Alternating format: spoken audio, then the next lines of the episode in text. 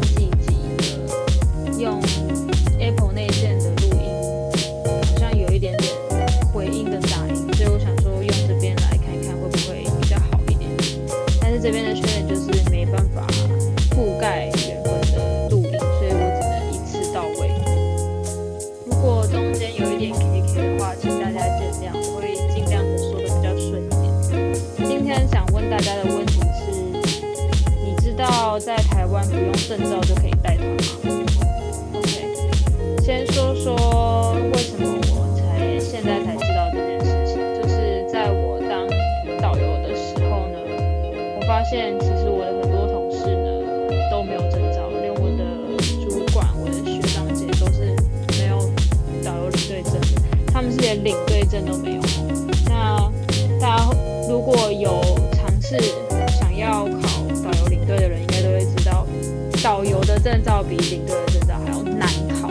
所以有领队证其实我觉得是一个很基本的东西，但是就是我的同事们就是完全都没有，只有我有证照这样子。首先，先跟大家介绍几个在台湾带团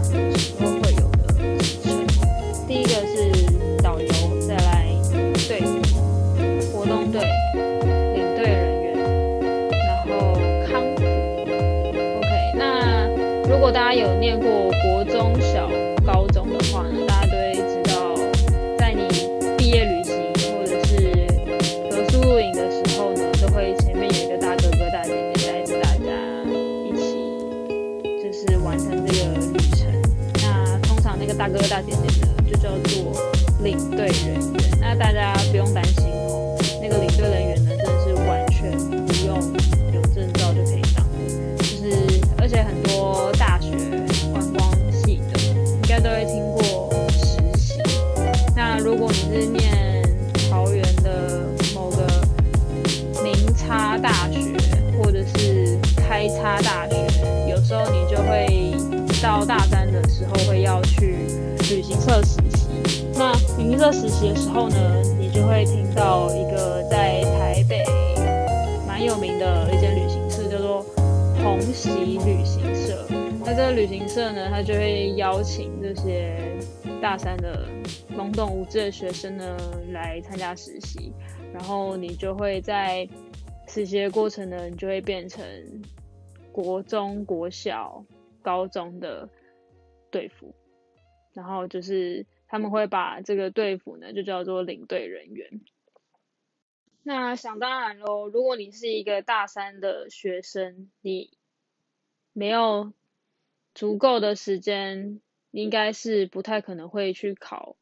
导游领队的证照，而且你有可能会想说，哦，实习很棒啊，我想说去试试看适不适合我，这个工作适不适合我。那就是先恭喜你，就是先恭喜你有了一个机会可以去体会带团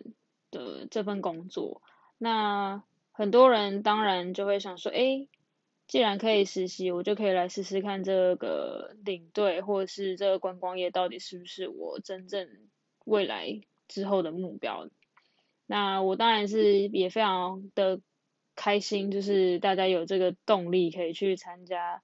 或是去实习这样子。但当你到了学生团之后，你就会发现，除非你是真的一个非常有活力的人，不然其实你真的当了学生的队服之后，你真的是生不如死。为什么会生不如死呢？先跟大家简单的说明一下。比如说，像我们国高中的时候，大家可以回忆一下，我们早上上课的时间可能原本是七点半，然后如果要毕业旅行的话，可能学校就会提早哦七点集合这样子。好，那我们学校就七点集合。那大家知道我们的领队要多早就要集合吗？我们的集合时间通常平均是五点，早上五点。早上五点呢，我们要出现在旅行社。出现在旅行社干嘛呢？第一个我们要帮忙搬水、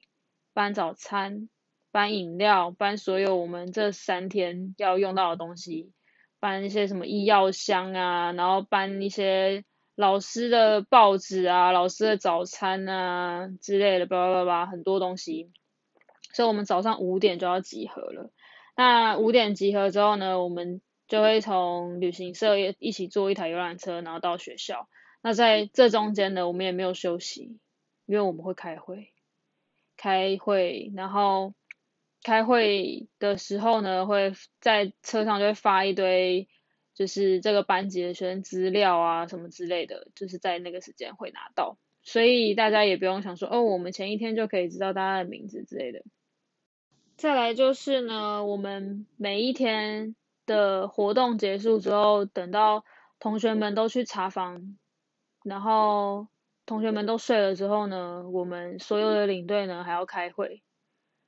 开会开今天的检讨会，或者是开明后天的注意事项什么之类的。所以通常我们可以回到饭店休息的时间呢，大概是十二点，平均是十二点。那隔天呢，继续六点再叫同学起床。那如果你现在是大学生的话，你应该知道，如果你是跟一群人。出门的时候，光是洗澡，什么盥洗就要排队排很久，所以通常啦，睡觉的时间就大概一点到一点半吧，就是看个人的习惯了。所以你就知道我们这三天呢，可以睡觉的时间非常非常的少，然后你还要在白天的时候，你要很有活力的带学生，所以我觉得，除非你真的是很有活力，所以你才可以继续在做这份工作。那学生团之外呢，还有别的团，就是像是一些员工旅游。员工旅游的话，就是属于比较年龄层会拉比较开，就是会有二三十岁、三四十岁，五到六十岁都有可能。所以，当在带这些客人的时候呢，我们在旅行社或者在旅游业呢，有一个。呃，通称这些客人就叫做社客，社会的社，客人的客叫社客。那在社客的时候呢，我们就会比较常讲说自己是领队或者自己是导游，然后旅行社给我们的职称也会是导游或者是领队这样子。那但是其实你有没有领队证，他们也不知道，他们也不会追究，他们只会说哦。你是领队哦，那你领队证吗？那通常旅行社呢都不会要你跟客人说哦，我没有领队证啊这样子，所以当然都要说哦，我有啊有啊，当然有啊这样子。所以其实有没有领队证这件事情，真的在台湾是真的很不必要的。就是如果你真的对于导游跟领队这份工作有兴趣的话，你可以先从台湾的当地导游先试试看。但当地导游呢，就是你要先去学很多东西，你要背很多的台湾历史、背台湾的地理，或者是如果你对这些很专业的东西都不会的话，至少你要会讲笑话，或者是你这个本，你这个人就很好笑，或者是你就很会带气氛，这样子你才有可能在导游这一个行业待下去，因为。如果你不好笑，你没有知识，客人不会有给你反应的时候，你在游览车上很尴尬的时候，你就会自信心整个大受创，所以你就不会想要再继续做这份工作了。那这一集呢，就是想跟大家分享，就是在台湾其实真的不用证照就可以带团，所以如果你对导游领队有兴趣的话，你可以先从台湾本岛开始。来，刚刚大家如果有听到。我前面讲的职称的话，你们会听到一个叫做活动队的。那活动队呢，就是我之前刚踏入旅游业的时候参加的一个团体。那什么叫活动队呢？就是我们的组织是由学长姐带我们的，就是这些学长姐都是在旅游业就是算是蛮资深的一些。领队人员这样子，他们呢就是有了解很多的地理历史，然后或者是他们去过带团的地方很多。那大家知道，如果是团体旅游的话，通常都不会去我们那种自由行的那种小景点，就是游览车停不下的地方，基本上是不太可能进得去。所以我们会去的地方其实都大同小异。那那些学长姐呢，就会凭着他们的一些经验啊，然后就教我们学弟妹这样子。那我们活动队跟一般领队的差别，就是我们活动队会比较团结一点，因为我们就是我们算是一个 group，然后 group group 里面呢会有一个 leader，那这个 leader 呢就是负责去接团，那接团接团就是从各个旅行社呢，他们如果有缺。领队人员的时候，他们就会找我们的 leader，然后 leader 再把这些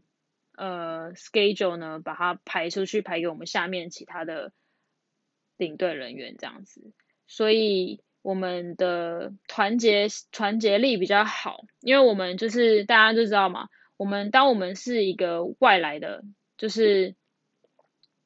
旅行社的外来者的时候，就会被原本旅行社的。领队呢排挤什么之类的，所以我们就会比较团结一点，然后就是发生什么问题，我们会就是彼此会去帮忙。其实就是在国内带团带了大概七八个月，或是将近快一年的时间，我一直觉得没有离开活动队的原因，就是因为我们的感情真的蛮好的，然后就算。你真的一度待不下去的时候，你会听到其他的人就是给你一些鼓励什么的，所以你就会继续的待下去。那我觉得唯一的缺点就是因为就是薪水的部分是会被抽成的，所以我们的薪资呢真的是非常的少。那在台湾的导游呢是以一天一天来算的。就是以日薪，不是时薪。那像我刚刚说的活学生团，你从早上五点上到晚上十二点，然后你一点半才能睡觉，这一天的时薪只有台币一千五百块。那如果你很聪明的话，你去换算一下，其实你的时薪一天可能一个小时不到一百块。所以我说，就是在。刚毕业的人来说，你可能真的是要对他非常有兴趣，你才有可能继续的待下去。那其实这一千五呢，是我在活动队才拿得到的薪资。但是如果你是原本红喜旅行社的领领队的话，我记得他们之前提到的是有考过他们的考试的话，一天应该是一千八。所以就是这个 range 就是可能一千五到一千八是学生团。那在我说的社课的话，就是像是一般员工旅游，或者是呃李明，就是像阿公阿妈出游什么之类的，这个的一天的日薪的 range 大概是从两千到两千五，最高是三千，但是三千的团其实非常的少。那如果像我刚刚说的，一般的 range 是两千到两千五的话，我在活动队能拿到的可能也只有一千八，就是中间真的是被剥削，也不是剥削，就是因为我们刚开始呃踏入这个旅游业的时候，就像我前几集讲的，你就算有证照，你还是找不到旅行社要录用你，因为你没有经验，你没有带过团。那你当你来到活动队之后呢，他会前面的学长姐就是会依照他们的经验来教你。所以你学的比较快，然后你团的部分你也不用自己去找团，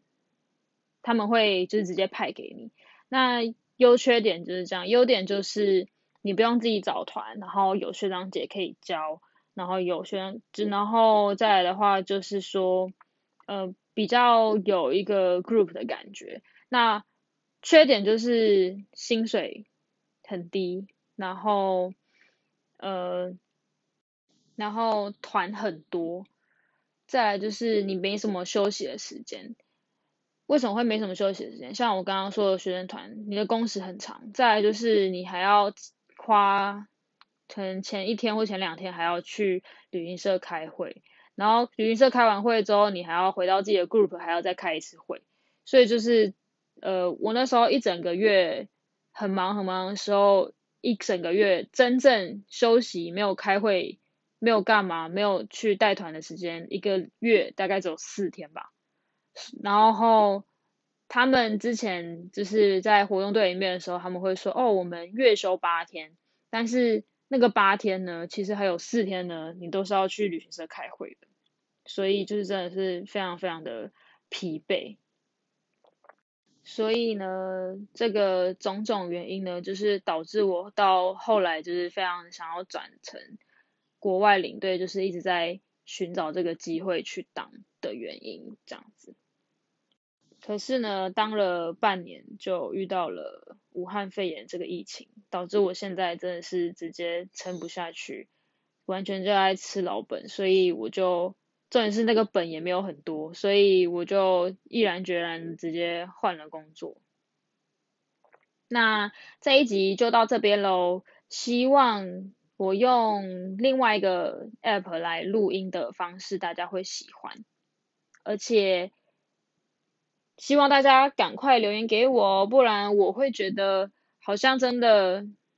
很无聊，可是我还是会继续录下去。